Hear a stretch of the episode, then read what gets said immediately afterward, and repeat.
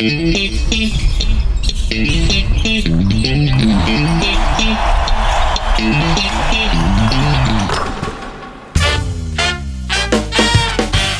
ホース三河がお届けするポッドキャストシーホースキャスト略してシーキャス。シーホース三河ホームコート MC の小林拓一郎です。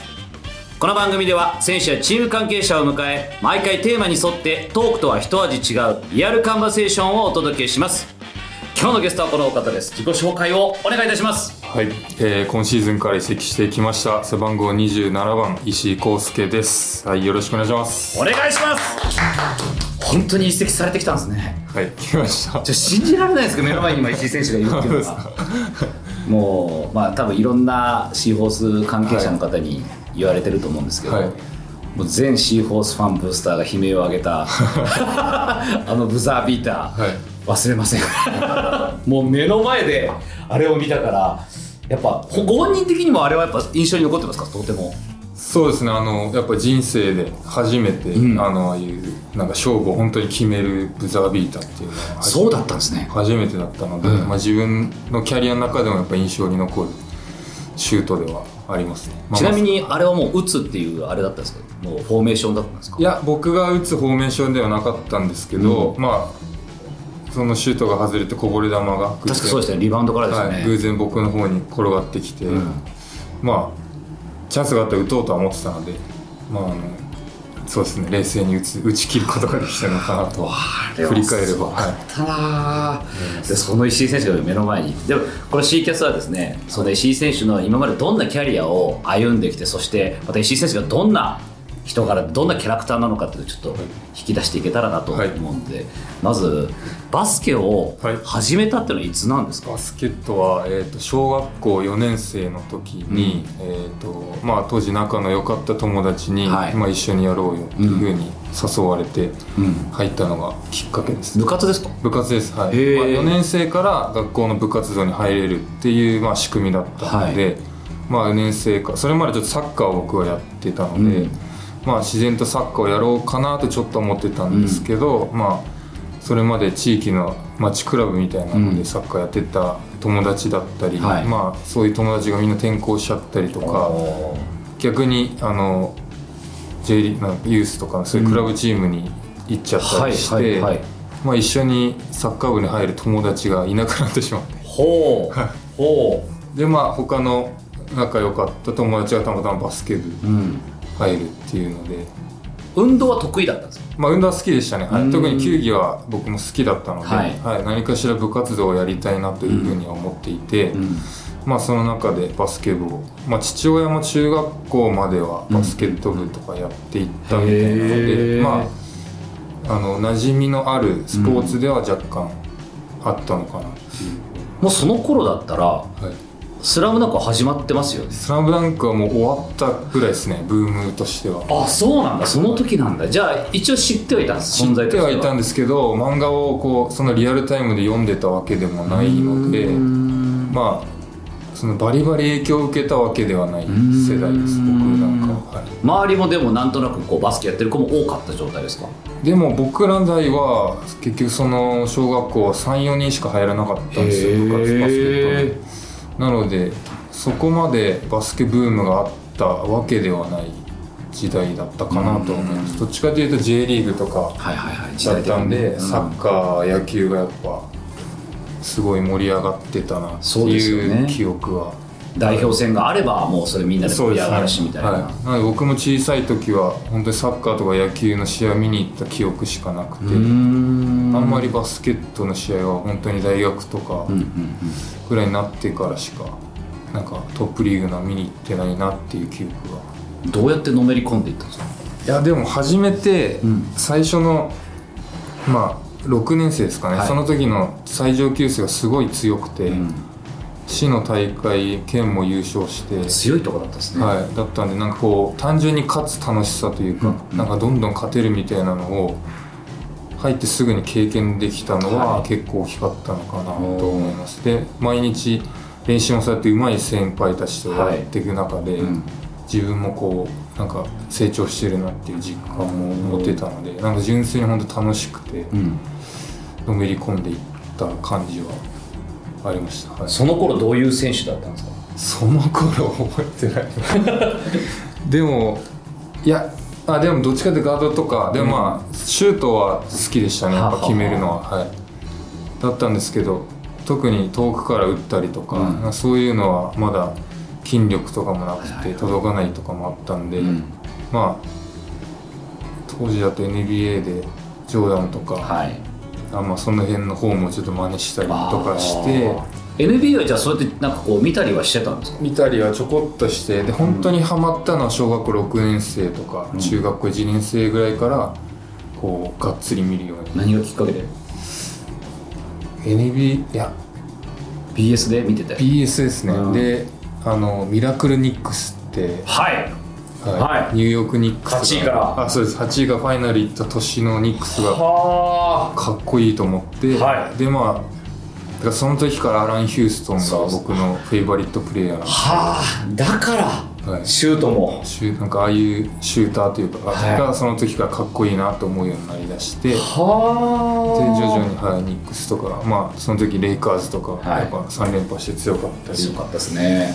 まあ、その辺で中高とやっぱすごい NBA に関してはのめり込んでいった感じは、その頃ってただまだ全然そのなんていうかその将来的にはい。バスケの道にとか、はい。そういうことはあんま考えてた、全くはい。全くですか？はい。ま、バスケ始めてからもう親にバスケじゃ食っていけないぞってずっと言われてたんで。はっきりそういうことも言うはい。はい。親御さんだったんですね、はい、もうプロというかプロがそもそもないってはい。言われてましたし、はい。まあなってもそんな稼げないよっつってだからちゃんと勉強しろよって言われてたので、なんか将来バスケで自分が飯を食うみたいなのは全くイメージはしてなかったですここに今ちょうど資料があって、はい。その頃理学療法士も目指してたみたいな。あそうですねはい。まあ何何かしらでもスポーツに関わるようなのは。スポーツがし好き好きだったんで、うん。スポーツに関わる仕事がしたいっていう漠然とした、はい。まあ、将来像は持ってたんですけど、うん。まあ、中学校の時にちょっと腰を怪我して、はい。で12ヶ月その、まあ、バスケットができなくて、自分がリハビリとかに通っていく中で、ん。まあ、そういうトレーナーだったり理学療法士さんの仕事っていうのが身近になりだしたので、まあ、高校までバスケを頑張って卒業したら専門学校だったりん。にしてそういう道にちょっと進もうかなと高校入学する時は漠然と思ってはいたんですけど、勉強もじゃあ頑張ってたね勉強もはい、あうん。のそれなりにちゃんと。ここにも書いてあるご常にクラスの5位以内をキープしてたって高校時代はいそうですね。すごいですね。でもそ結構親御さんも厳しかったですか？そのかそこに関しては。勉強に関してははい。ん。結構やっぱ厳しかったです。だから部活ばっかじゃなくて、はいはい。ちゃんと文武両道でっていうのは、はい、はもう小学校の時から言われてました。へえじゃあまあ帰ったらまず宿題やるような子でしたか？宿題。でも夏休みの宿題とかはラストスパートで終わらせてくれし でもちゃんと終わらせたんです終わらせる。あー。あんまコツコツなんか計画してタイプではなかったんですけど、うん。やるときにスイッチが入って、はいはいそういうタイプでした。テスト勉強しの時テスト期間の時にガッとやるみたいな。そうです、はい、ちょうどこう八千代高校もあの顧問の先生もその勉強ちゃんとしろっていう方だったので、うん。テスト1週間とか10日前は部活動が休みだったんですよ、うん。なんでその1週間10日でこう計画立ててあやるっていうのが多かったです、はい。もうそれど今やっぱ今のいろんなことにも通じてきますまあなんかこうなんか学ぼうと思った時に、そのいうなんていうんですかルーティーンじゃないですけど、うん。まあ、それで勉強して身につけるみたいな癖みたいなのがこうできて生活習慣の中でできたのは結構役立ってるかなと、そうですよね、はい。で高校っていうのはこれは、はい。い、わゆるバスケの強い高校はい。ですよね。その名門ですよね、はいでそこに行くっていうのはやっぱり中学校の時に活躍があったからっていうことですよね。はい。まあ、中学校の2年生ですかね、うん。転校して、はい。でまあ転校した先の中学校はつ割と市でも強いところだったので、うん。まあ県ベスト8とか、うん。その上のレベルのなんていうんですかバスケットを知れたことで、やっぱもっと全国に出たいとかなんかそういう欲が芽生えちゃったんですよね。はいはいはいはい。はいなんで高校ではやっぱ全国出れて、まあ、なおかつ勉強もしっかりできるところっていうので、県立の、まあ、八千代高校にえっと、進学を決めて、うん。はい。でここになんかすごいこと書かれてるんですけど、はい。その今年のはい。八千代は弱いって言われたみたいな。はい。周囲からそうやって言われてそれを評価を覆してやろうっていうはい。気持ちがあってこう本当に言われたんですか？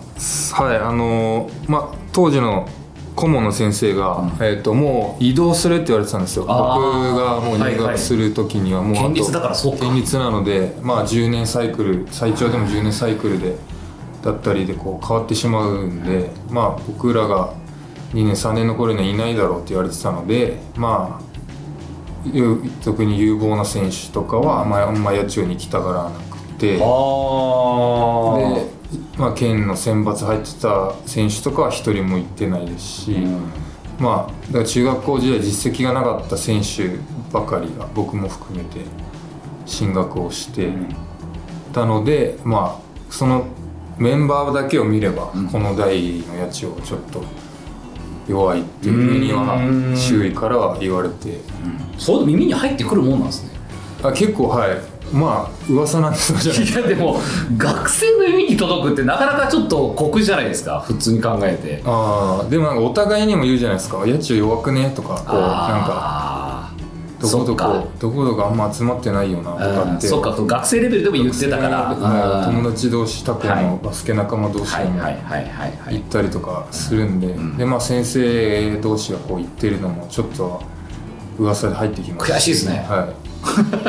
そういうのってやっぱ悔しく思うタイプですか？そうですね、はい、当時はすごい悔しくて、ん。で多分まあみんながそう思ってたかわかんないですけど、うん。まあすごい悔しかったんでまあ中学校時代とかの実績よりも高校3年間のプロセスでこうそれを覆そうっていう思いでみんな、はい、やってで最後それを覆して引退出場を決めた時はこう達成感はやっぱありました、はい、石井選手ってそういう時って感情ってどうやって表してたんですか？その悔しさっていうのは、はい。クソっていう悔しいっていうこういう感じじゃなくもうグッと自分の中に溜め込む感じなんですか？どっちかというとはい。そっちのタイプだと。だからパッと見て悔しいって感じには見えない感じですか、他から見たら。まあ多少は出すと思うんですけど、まあ、そん。な本当に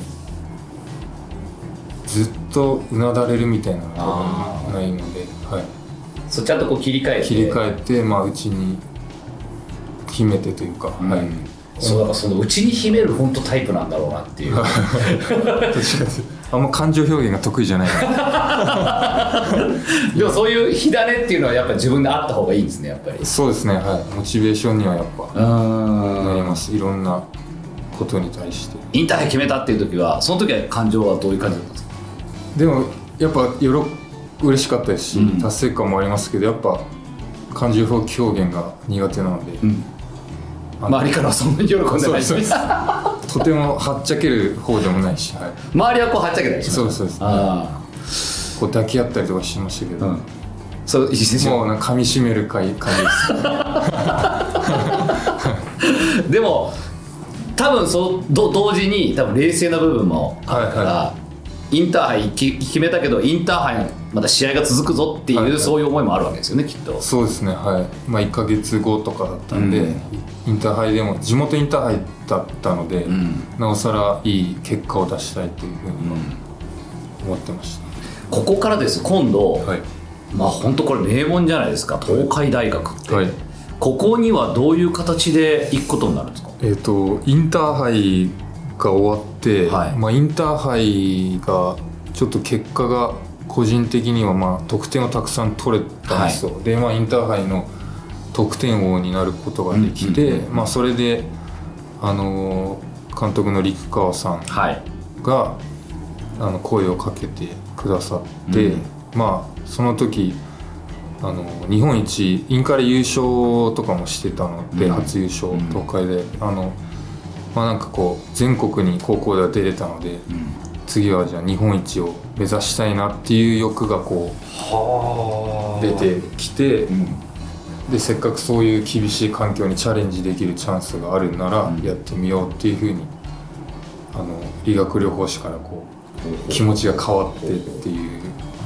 もう一回確認ですこのタイミングでは、はいバスケで食ってこうっていう気持ちはないですね。まだない、はい。だからもうもうとにかく目の前のあそんな感じです。はい。東海大学に行って、はい。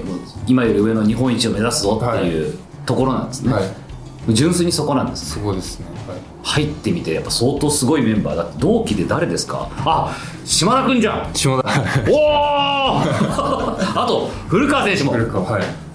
すごい大塚選手前村選手、はい。しかも1個上に西村選手がいて、はいさらに先輩方もすごいですよね、はい。竹内ジョージ選手石崎選手渥美慎吾選手。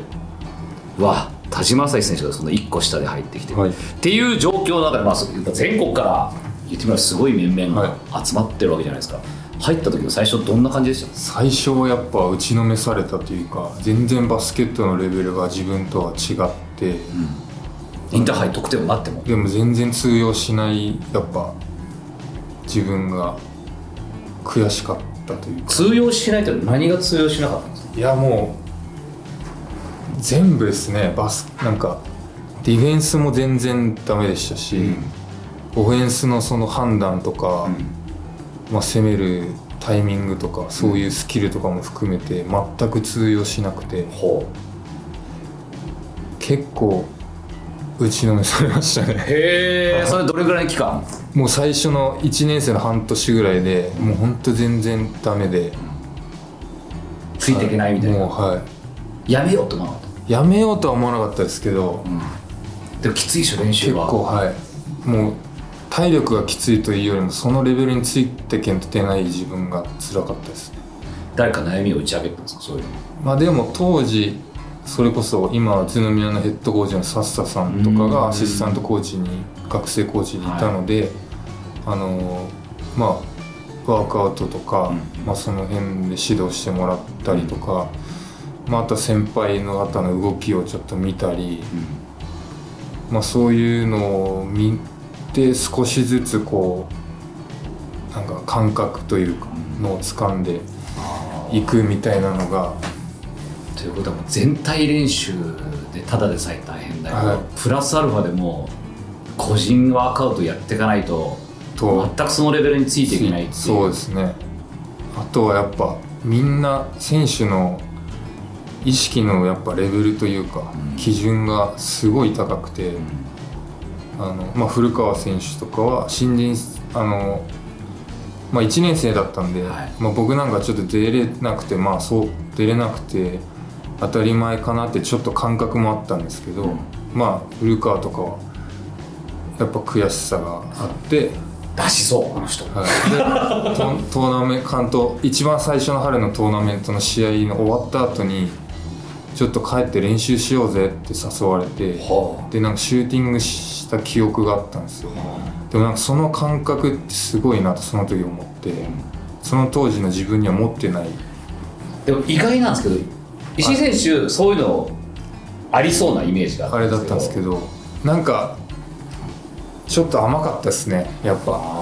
振り返ると。まあ入った時古川選手とかは日本代表になりたいっていうモチベーションがもうそこの時からそうもう持ってて。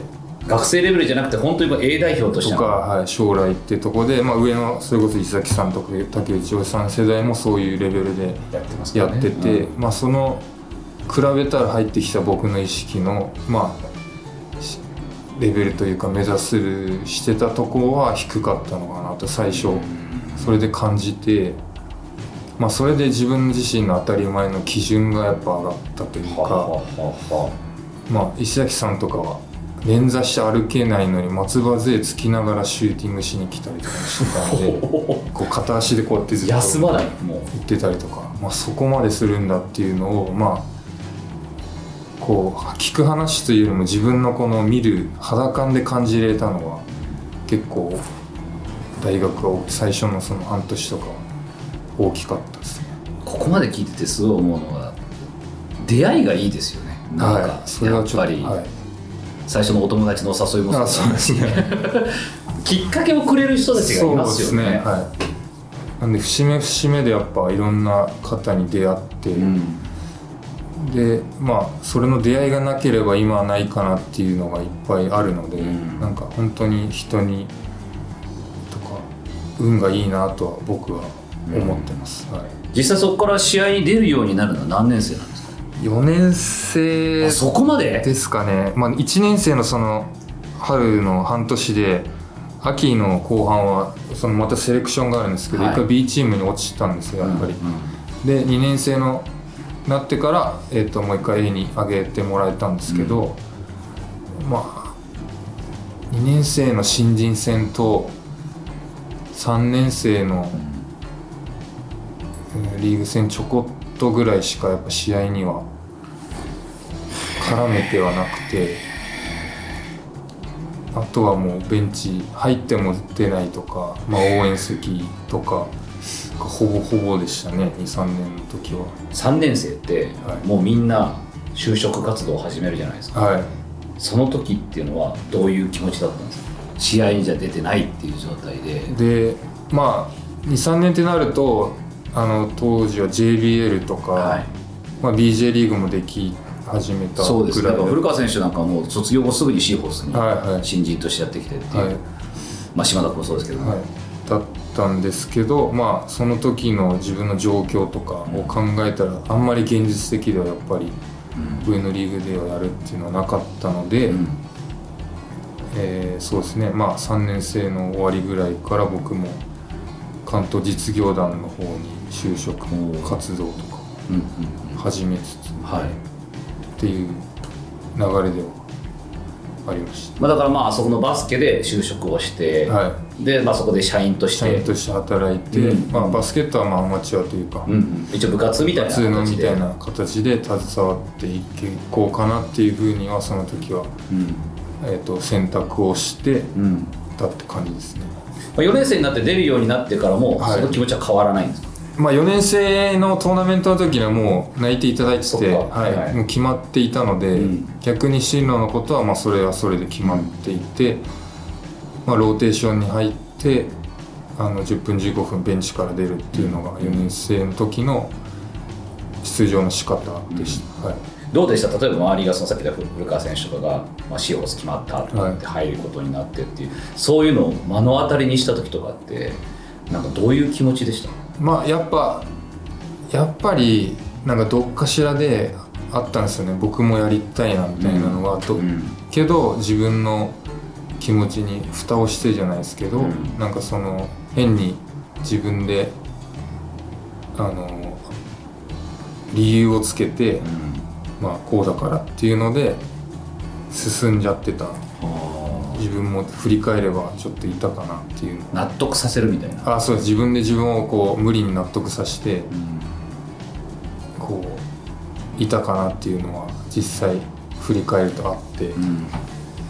だからこう逆に大塚選手とかは、うん。まあ、そういう就職活動とかを結果的にはせずに、まあ、したのかな。まあでも結果的にはそういう D ライズ栃木のはいプロチームに行って、うんまあいろんなチャレンジを経てこうあの BJ 秋田行ったりっていう風になっていってた行ったので、うん。なんかこう純粋にちょっと羨ましかった部分はあるんですよね、うん。そういう周りの影響っていうのはやっぱ、チャレンジしたしたかったのにしなかった自分誰かに言われたわけではないですよね。とそうですそうです。言われたわけじゃないんですけ親どに例えばそんなんもうやめなさいとかそう言われたわけではないですよね、はいはい、けどなんか自分でこうやっぱこうするべきだよなみたいななんかこう多分なんかちょっとそういうそうそうですねちょっとそういうとこもあるんで、そうですねリアリストなところ。がきっとそうでしょうね、は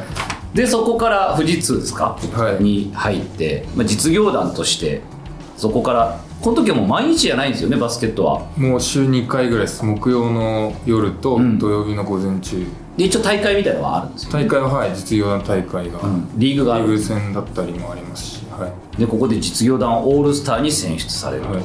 これが何年ですか？これが多分3年目だと思いますね。ほう3年目、はい。でさらにこの教員にもなってるんですか？えっと会社をん。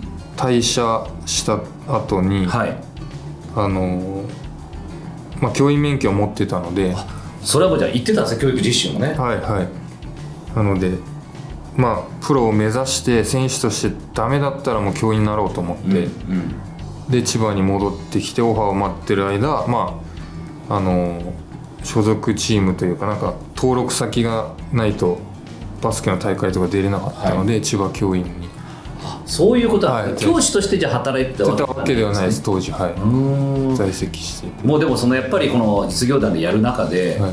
ふつふつとそのプロでやりたいっていう気持ちは高まってくるんですね。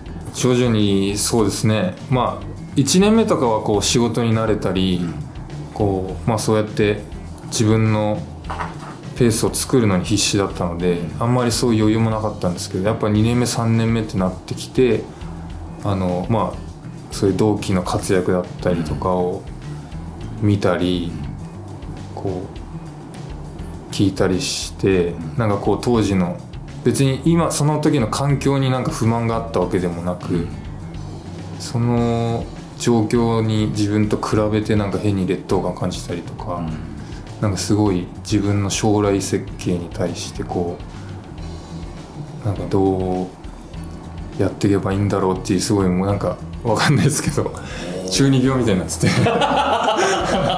誰が一番刺激与えました？同期でいうと。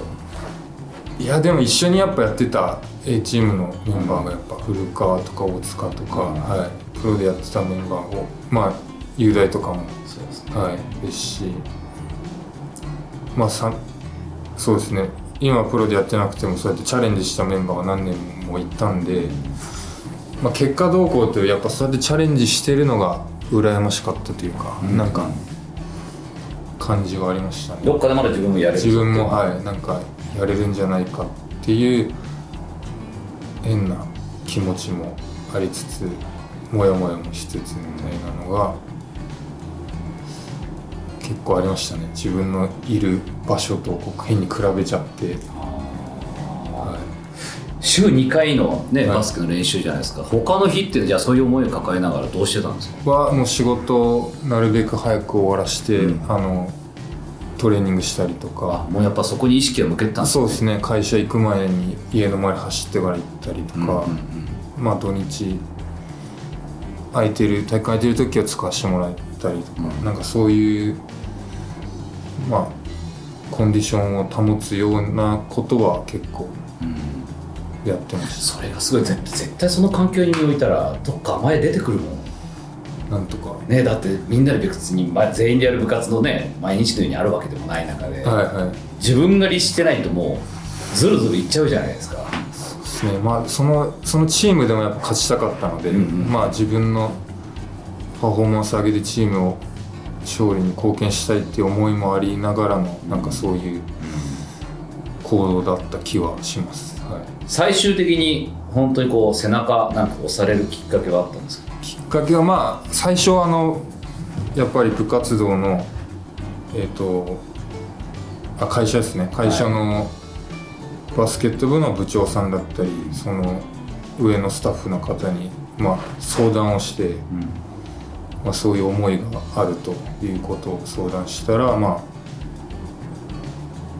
トライアウトとか受けたいなら受けていいよっていうふうに言ってくださって、まあ許可を得られたのと、うん。まあ、あとはその時もあれですねさっささんにちょっと相談したりと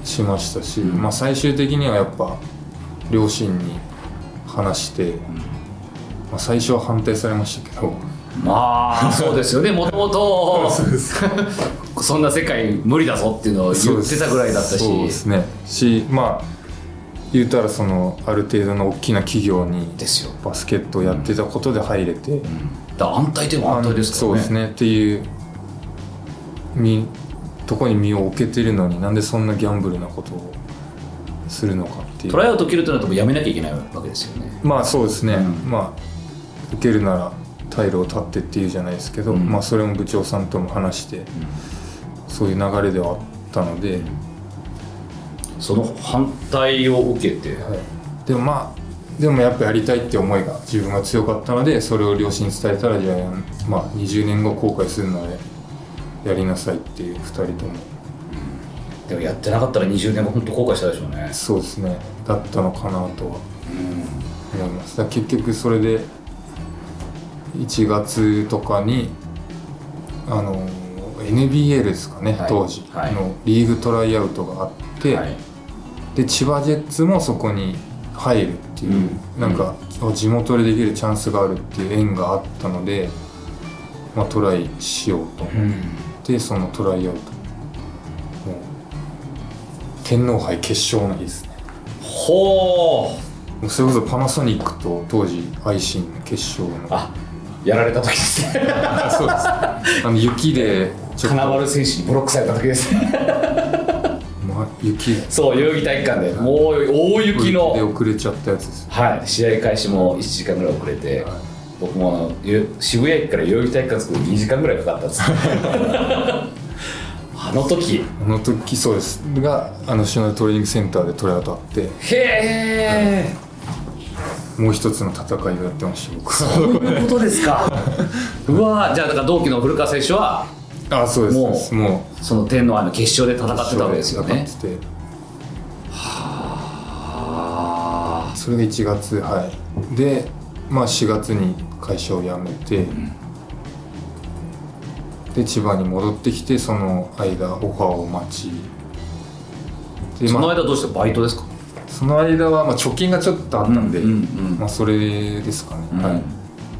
もうじゃあトレーニングしながらしながら。待つっていう感じ。です、はい、で10月11月に教員採用試験があったんで、うん。まあ、そこへの勉強をまあオファーがなかった場合のためにしつつうん。っていう感じではある中でジェッツ千葉ジェッツから練習生でどうですかっていうオファーをいつだっけ？5月6月ぐらい結構待ちましたね。そうなんですよ。本当はトライアウト終わって2週間か1ヶ月以内に連絡がありますっていうルールだったんですよ。やっぱダメかなって思いますよ。ね、はい、それ以降ないならもうないですみたいな感じだったんでまあちょっと半ば諦めてたんですけど急に？急に、はい、電話かかってきて。ななんでそんな時間かかったんですかね？まあなんか NBL のやっぱ移行新しいリーグに行くって中でヘッドコーチの遠征とか。あそっか。なんかその辺が先に決まってからで選手も選手は、動き出すっていうところで、まあ、シューターのとこで地元選手らしいっていうので声をかけて、地元っていうのが大きかったんですね、まあ多分はい。ちょっとは。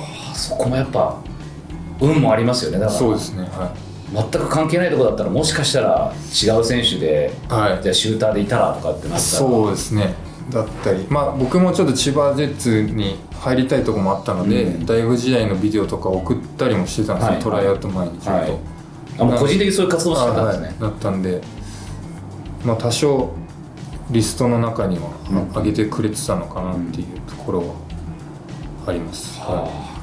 初めてそのオはい。ファーというか電話ですか？い、電話ですはい。でまあちょっと会いましょうっていうことで喫茶店って西船橋ですかね。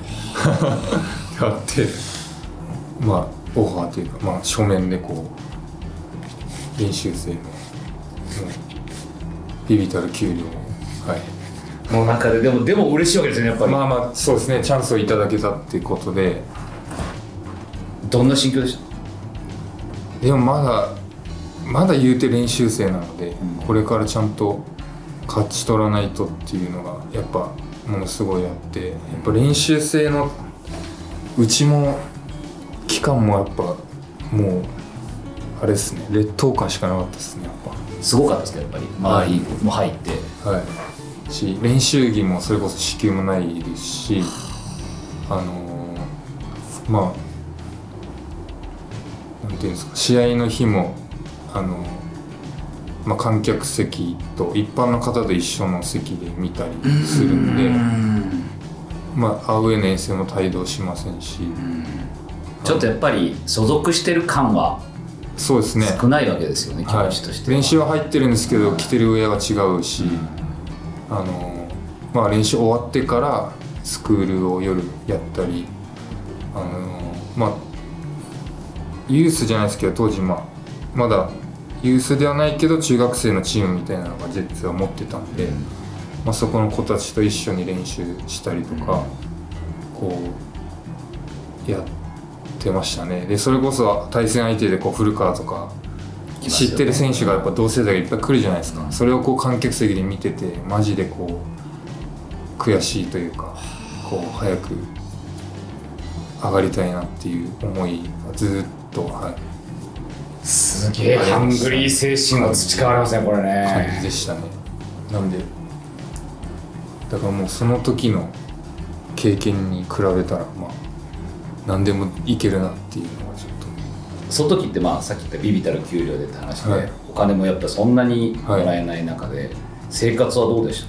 生活はまあ実家が千葉にあったので、うん、家は実家に住まわしてもらって、うん、で足りない分はまあ貯金貯金ですね。あちゃんともう本当貯金してたんですか貯金してた。本当社会人時代本当になんか本当に仕事平日土日でそれこそバスケの練習仕事とかだったんで使わなかった使う場所もなくボーナスは本当に仕事のカバン買ったぐらいで本当に何も使ってなかったんです、まあ、いわゆる趣味という趣味もまあもうそうなんですよね。バスケですね。しかなかったんで、うん、まあ、物欲もあんまなかったですし、うん、車もないし、うん、で交通費出るじゃないですか、仕事行く、はい、で家賃補助も出してくれる会社だったんで、すごい環境いいですね。はい。本当に あのご飯代ぐらい日々のご飯代ぐらいだったんで、ずっと貯金しましたね。へえじゃあそれがあったからだから本当に1年間無収入でもまあ生活できるなぐらい溜まってたんですよ。すごはい。3年間ですけど。だからまあ最悪それもあるしなっていうのがちょっとありました。会社辞めても。まあ以前この同じようにトライアウトから這い上がっていったマーシーの話を聞いた時も、マーシーはもう金がなくてしょうがなかったっつって常にあのスーパー行ってタイムセールまで待って、でコロッケ1個なんとか買ってご飯だけは竹だからご飯とコロッケだけの生活がしばらく続いたとかあと当時はネゴの選手が食べさせてくれたとかっていう話を聞いてたんで、はい、そういう感じではなかったですねじゃあ。そうですね。あの、まあ、実家もあって助かったのもあります。でご飯はちゃんとこう、はい、食べられるしっていう。そうです、はい、なんででもやっぱ切り詰めては割と、うんました。なんかスポンサーさんのジムでゴールドジムで、はい、あのウェイトを当時するっていうのだったんですけど、はい、あのそこから家からそこまで行く電車賃ととかそこから船橋アリーナ練習会場まで行く電車賃とかがもったいないなと思ったんでママチャリママチャリで行ったりとか、まあ、トレーニングも兼ねて。トレーニングも兼ねてはい。それか逆にもその電車賃払うなら家の裏の市民体育館のジムのなんか1か月費払った方が安いなとかなんかそういうのも計算して計算してなんかやってました。はい。もうとにかく節約みたいななんか。そんな中でどの辺りぐらいからこう芽が出るというかちゃんとこう、はい、試合そのいわゆる練習生からちゃんとこう飛び抜けるようになってきたかどういうところなんですか？は半年ぐらい経ってからまあその1月2月ぐらいですかね。まあコーチがに呼ばれてあの後半戦からまあ正式なメンバーとしてこう戦ってほしいっていうことを、はい、言われて、まあ、昇格できたっていう。そのその言われる前ぐらいはもうやっぱ来るぞっていう感覚はありました？いやあんまりないですね。あそうなんだ、はい、本当に。突然呼ばれた感じ？はい。1年以内まあというかでチャンスがなかったらもうやめようと思ってたんで。で、まあ、毎日が徐々に過ぎていって、うん、もう本当に、まあ、活躍できる練習の日もあればそうでない日ももちろんあったんで、うん、あの不安はありましたね。いつ呼ばれるんだろうとか、うん、まあ、呼ばれないんじゃないかとか、まあ、そういう不安はやっぱりある中で突然呼ばれたんで。でも準備はもうできてるわけですよねいつに。まあそうですねはい。呼ばれてもっていうのは、はい、どうでした？呼ばれて一回じゃあ初めてそのベンチに入り、はい、すぐに試合出ることになったんですか？1回目の試合は出てないかもしれないですが本当最後の数分もう点差が離れちゃって、まあ、いわゆる、まあ、まあ NBA とかでいうガベージみたいなところで、ね、23分ちょっと出れたかなっていうのがあったかなっていう感じですね。でもその時にそうその時にあの今佐賀のヘッドコーチしてる宮永さんが一緒の現役でやってたんですけど、まあ、その23分であんまり僕がこガツガツいけなかったんですよ、なん。かちょっと周りに気を使ってというか、でその試合の後にやっぱプロだからその自分の場所は自分で勝ち取らないといけないからもう思いどんどん打ってけみたいなことを言ってくれてでそれでちょっと吹っ切れて、まあ、立場も立場ですし周りに気使ってる場合じゃないと思ってで翌週かなんかのホームの試合でもうちょっと早めに出してもらったんですよ。でその時にもう思いっきり打とうと思って打ったシュートが何本か23本入って、まあ、その辺からですかねなんかこうスリーポイントだった徐々に試合に絡めるようになってきて1年目のシーズン後半ほんと後半の後半ぐらいは割となんか出れるようになって。自信にも変わったんですか？まあでも自信はまだそこまでついてない。はい。なんかもう必死にやってた感じの方が強いですね。なんかコーチのプランとか、あのそういうのを必死にこう遂行する。じゃあ間違いなく浮かれてないですね。ぐらいのマイン入った入っても。なんかわかんないけどそれまでガーって言ってついにこのコートに立ったぞとか、はもうそういう考えに浸る場場面じゃなく。そうですね。まあトライアウトで入ってるんでいつ別に食い切られてもおかしくないと思ってましたし、あの全く安心感っていうかは、まあ、今もあんまりないですね。えー今も？今ないです。ぶっちゃけ。今も？はい、本当ですか？はい、あんまりないですね。それ例えばじゃあ千葉でこうあれだけの活躍をされてて、でその時もなかったですか？そあのんはい。あんまり自分の居場所居場所なんていうんですかね安泰みたいな感覚は全くないです。はい。うん。でもその気持ちがあるからやっぱりちょっとこう続けられるというか。まあまあはい。どっちかっていうと不安の方が多分強いタイプなんで。今だと何が一番不安なんですか？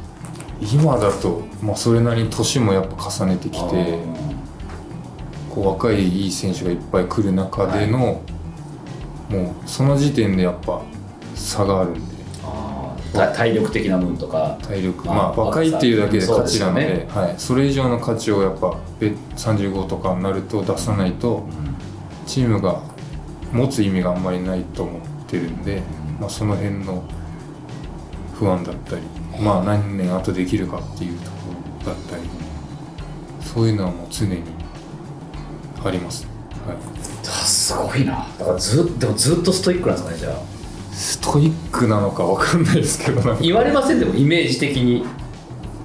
でもなんかそんなに無理して頑張ってる感も自分的にはなくて。ないよね、はい。うん当たり前にやってるってことですね、やらないとすぐダメになっちゃうのが自分では分かってるから。っていう感じでは。でベースにあるのがやっぱその出られなかった悔しい時っていうのがとか。ずっとあるわけですよねきっと、まあ学生の頃も別にエリートじゃなかったですし、うんうん。やらないとそうやって上の人たちには勝てないってわ思ってるんで何かしらのそうですね、まあ練習生の時もどうやったらこの上の人たちを蹴落として上がれるかみたいなことしか考えてなかったんで。いや僕の中では石井選手って天皇杯4連覇してる選手なんだよなっていうのがあって個人4連覇ですよね。個人はいですよね。千葉で3連覇した後に移籍して渋谷でも勝ってっていう、でそういうのとかも見ててすごいなっていうのをこう傍から見てて思うことたくさんあるじゃないですか。その時にもうあんまりなんかそのなんて言うんだろう。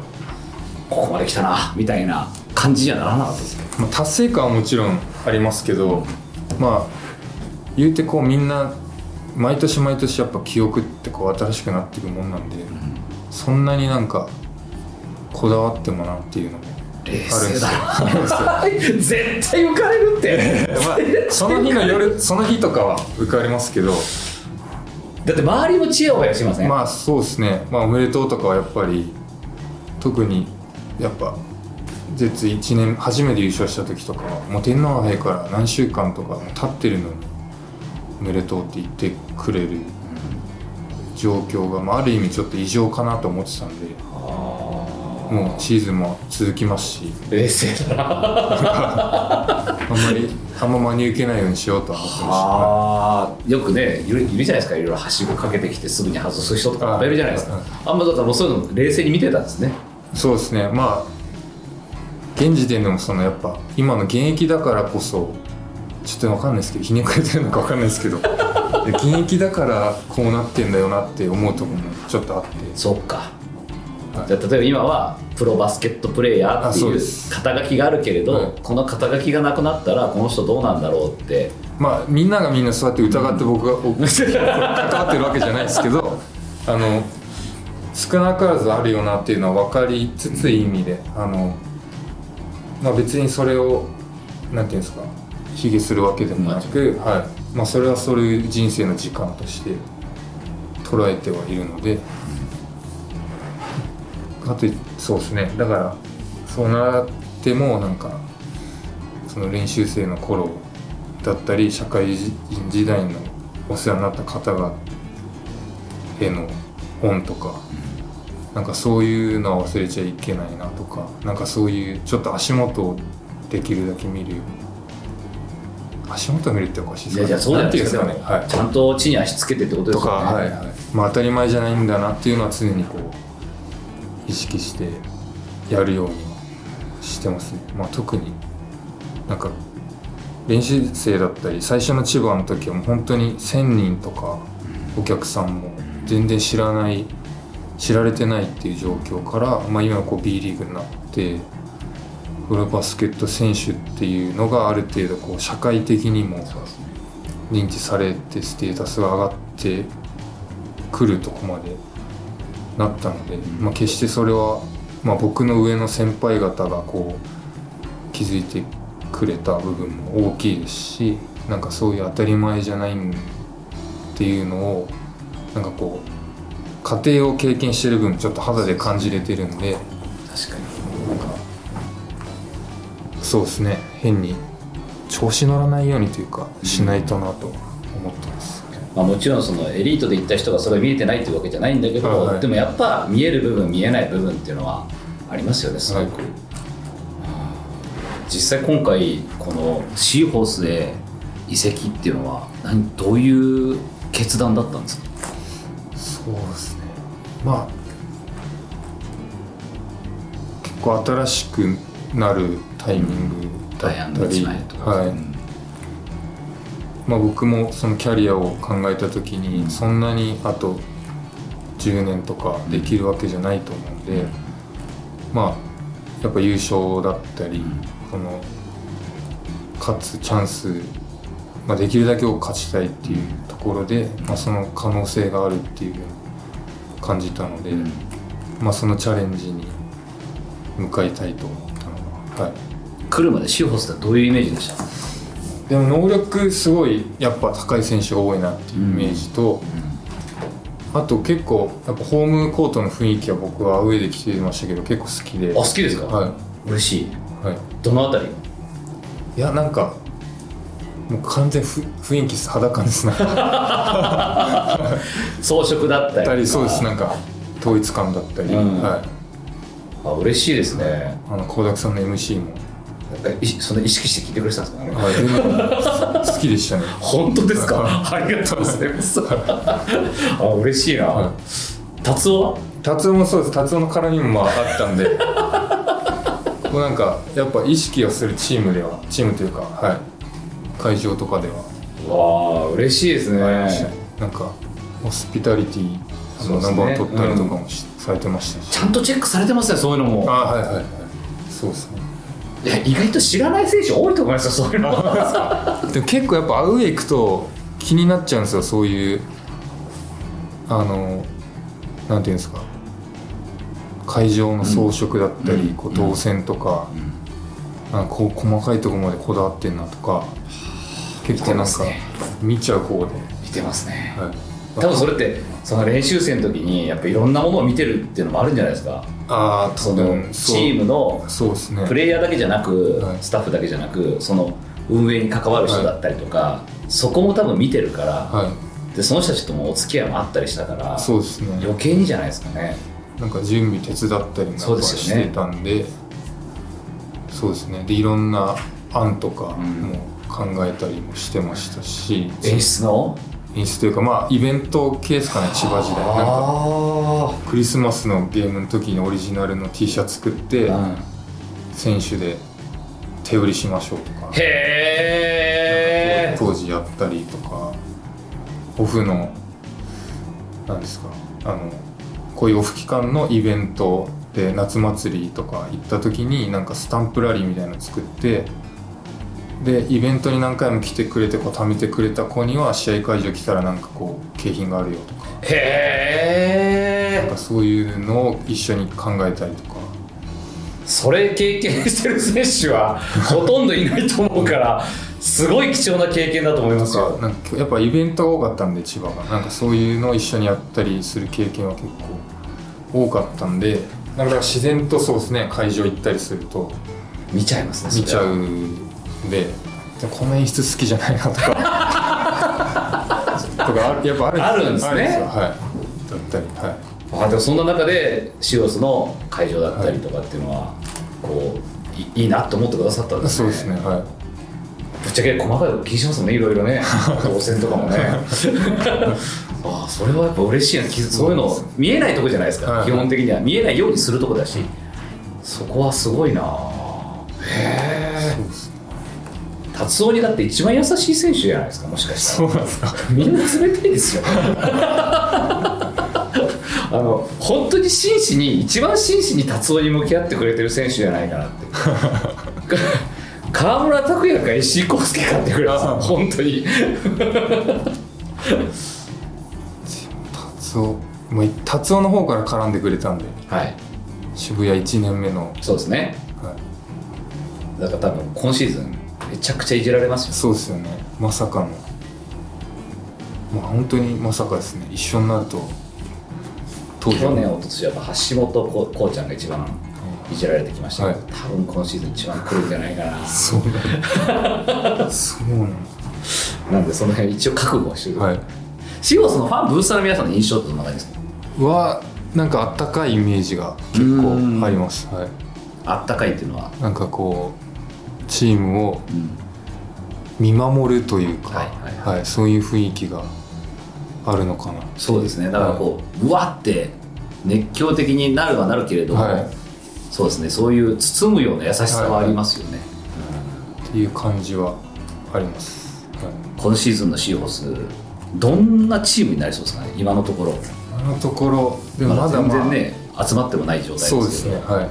けどみんながこう前向きにこう新しいどういうバスケットをするかっていうのをこれから詰めていくと思うんですけど、うん。まあ、それに対して前向きにチャレンジしようっていう雰囲気はやっぱあるのでうん。しみんながみんなフラットな位置でスタートするんで。そうですね。本当そうですね、はい、まあそういうプレータイムの競争とか、うん。まあ、そういうのもいい意味でバチバチ感があって、ん。あの切磋琢磨できるのかなっていう雰囲気はあります、東海大の後輩たちはどうですか？橋本選手にしろ西田選手にしろ。やっぱそういうつながり縦のつながりみたいなのあるんですか？やっぱり。そうですね。まあでもそんなにあの年も離れちゃってるんあで試合の時に本当話すぐらいうんうんうんですかね、はい。ーでまあ改めてチームメートになるってことで、はい。これからいろんなコミュニケーションを取っていく取っていってまあ仲もどんどん深めていってまあいろんな場所とかも教えてもらわないといけない。この辺り、は。い。行ってますよねでも。てかもうすでに。名鉄委員さん行かれたりとあか行きました。はい。早いですよ動きが。早いなと思って。どっからの情報なんですかツイッターとか見て。ツイッターとかはい。まあでお会いした時にちょっと「達夫ルームいつ空いてますか?」って言って早いな営業マンですよねあもう営業だったんですいやもう絶対そんな先方に気に入られるじゃないですかこの子早いなってすぐ来たぞってなるじゃないですか、まあ、その辺やっぱフットワークは軽いんですね軽いんですかねはいいや例えばですねじゃあこれ今聞いてる皆さんとかで、はいあのどんなことを教えてもらいたいですか美味しいお店とか？美味しいお店はい。何が好きなんですか？和食ですかね。和食。まあバランスのいい食事が好きです。ね 話聞いてるとそうだろうなって。ご自身でも作るんですか？なんか。あの作るように努力を今してます、はい。一応こう自分の食食っていうところは。そうです。あんまジャンキーなものを欲さなくなってきてて。欲してたんですか？逆に。若い時はまあそうですね。でもそんなに欲すめちゃくちゃ欲するタイプでももともとなかったんですけど、それにも増してですかね、もうもう本当に年齢も重ねて、もうはやっぱ食事ってすごい影響すると思います？いしましたはい。僕は。そうですね。どれぐらいから一番意識しました？30超えてぐらい。30いやもうちょっと前ぐらいです。B リーグになったぐらいなんで7年前8年前ぐらいに本当にちゃんとガラッと変えて。その辺もやっぱなんだろう B リーグになったことでなんかプロ意識みたいなのがこう芽生えていくみたいなのもあるんですかね。そうですね。やっよぱ良くも悪くも見られるって大事だなと思ってて、うん。あのファンの人だったりメディアの露出だったり、まあ、そういう見られるって意識がやっぱ多いと、うん。自然と選手もこうまあ意識するというか、はいまあかっこつけようとかでもいいと思うんですよ、うん。なんか見た目だったり、うん。そういうのでもう全然違うのかなっていうのは感じましたよ。こうそのそうじゃない時期とそうなった時期をこギャップ激しかったですよね。経験すると。結構この急成長だったじゃないですか、はいはい。ふわっと、うはい。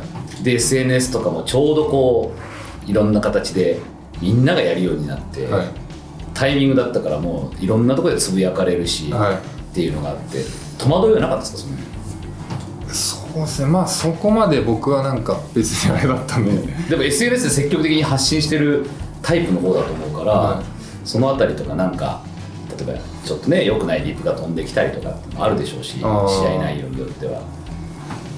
でもあんまなかったですね僕。ん。はい、そういう俗に誹謗中傷みたいなうん。DM だったりはないですね。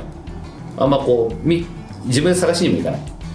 あエゴサはたまにします。あするんだそれはするんですね。しますねはでそういうのを見たりして？い見てまあまあこどういう気持ちになるんですか？なんか。ういやどうどうですかね。どうにもならない感じですね。一応見る。一応はい。無の感情なんですか？無ではないですけど、まあ、そんなに動かされる感じもなく。あブザービーターの時だってすごかったじゃないですか。あはいはい。めちゃくちゃあの時はつぶやかれたでしょ。そうですねはい。その時どうでした？なんか。まあ、シーホースファンブースターの悲鳴もあったでしょそうですねはい。まあ嬉しかった嬉しかったですね。はい、うんはやっぱりだってベストタフショット賞みたいになるとそれはそれでい、そうですね。評価されたりするとはい。嬉しいわけですね、まあ、その時の時々でやっぱその時一瞬は嬉しいし達成感もありますけど、まあ、Twitter とか SNS ってこう流れてくんで結局また新しいバズりがなんかあったらそっち行くしと思ってるから。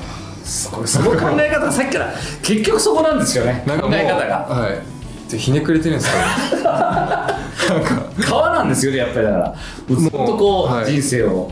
結局その過ぎ去ってしまえばみんな忘れていくしっていう風な感じなんですごいな。はい。でいい意味ではいい意味でそう思ってます。商業無償ですね。わかんないですけど。どうなんですか？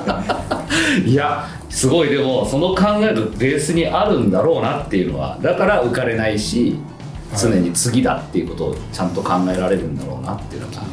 なんか継続できないと意味ないかなとは思ってるんで、まあその一時バズらせるならそれこそ奇抜ななんかやればいいと思うんですけどじゃあそれを一生続けられるかっていうとそういうこともないと思うんで、なんか新しいことを始めるって時もやっぱこれって継続できるのかなっていうのは考えてから決めるようにしてます。なんか持続可能性じゃないですけど。今の社会ですよねまさはいにね、僕が知ってる知ってる人の中で一番幸せになるタイプです。そうなんですか。そうなんですか。だと思います。そういうタイプの人が一番僕も知ってる中であそういう方々が多分まあ自分らしく生きる方々だなっていうのは。なんかそうですね。SNS がいろいろある分こうやっぱなんていうんですか。周りと比べやすくなるじゃないですか、やっぱすごい人たちだったり。ださっきの話最初の頃の話聞いてるとやっぱり比べてたわけじゃないですか。そうです。比べちゃってた自分もいて、んけど自分は自分だしっていうところもありつつ、まだいい意味でガソリンにはするけど、あのなんかそれによって自分が劣等感を抱くみたいなのはまあでも抱抱くのが人間なんですけどね。まあね。多分。そうそう、そう言いながらもね。はい、はいただそこからもう一回自己肯定感どうやって高めていくかっていうことですよね、はい。きっとっていうのはやっぱ大事なのかなとは思います。最後になんでちゃんって呼ばれてるんですか？石井ちゃんの石井を取ってちゃんになりました。ね普通にあのちゃんなんですね。なんとかちゃんの。あそうですそうです。だから誰でもいけますちゃん。あのね本当に同じ理由では今うちの次男坊ちゃんって呼んでるんですよ。いへえだからなんかなどうどういうところから来たのかなと思ったら今その理由がまさにそれで。そうなんですね。石井ちゃんからなんですね。はい、はい、じゃあみんなファンブサミさんちゃんって呼んでいいんですか？ちゃんそうですね。ちでも渋谷の時はあんまちゃん呼ばれなかったですね。千葉の時千葉の時はちゃんが多かったです塩とどっちがいいですか？ちゃん以外何があるんですか？ちゃん。石井ちゃん。コウスケ。コウスケチームメイトには？チームメイトはえっ、と千葉の時はやっぱちゃんが多くて、で渋谷になったら結構下が多かったんで。そうですよね。先輩になっちゃいますもんね、はい、と石井さんがやっぱ。うん。でも千葉の時も下いたんですけどち 千葉の下は敬語使うやつがいなかったんで。誰と原富樫た田口 と かその辺は。はい。そうだったんですね。でどっちどっちがいいですか？そのいじられたいか？なんかそんなにこう渋谷の時は多分もう石井さんじゃないですか。で石井さんでした。はい石井を好きで。結構今若い選手たちが、はいはい。あの柏木選手をいじったりしてるから、はいはい。全然大丈夫ですいじっても。らってどういう感じになるのかなっていうのはちょっと、はい、なんかあんまり近づきがたいみたいな感じは嫌なので、うん、言われがちですかでもそれって？あの話す前は言われますね結構。外から対戦相手として見てた時はめっちゃ嫌なやつだと思ってたとか 結構言われますね。でそれはやっぱ入ってるますもんね。だっまあはい。入ってるし、はい。勝負事だしっていうのは、だから昨日もね明日石井選手と C キャスですねって話でちょうど紀子さんと話しててはい。マネージャーの。いやあの天然で面白いこと言いますよ。っつって。シュート打った時外れてんのにずっと入った。入った。って言ったりとか。そうですね。なんかそういう人だから全然あのもういろんなこと聞けると思いますよって言われて、全然大丈夫です。いやもう今日もだから本当ここまでいろんな話してくださって。いやーでも面白いです。ちょっと本当に今シーズンはい。めちゃくちゃ楽しみにしてるありがとうございます。あのブザービーター一度と言わず、はい。また決めてください本当に。何度も。はい。そうです楽しみにしてます、はい。今日は石井康介選手にご登場いただきました。ありがとうございました。ありがとうございました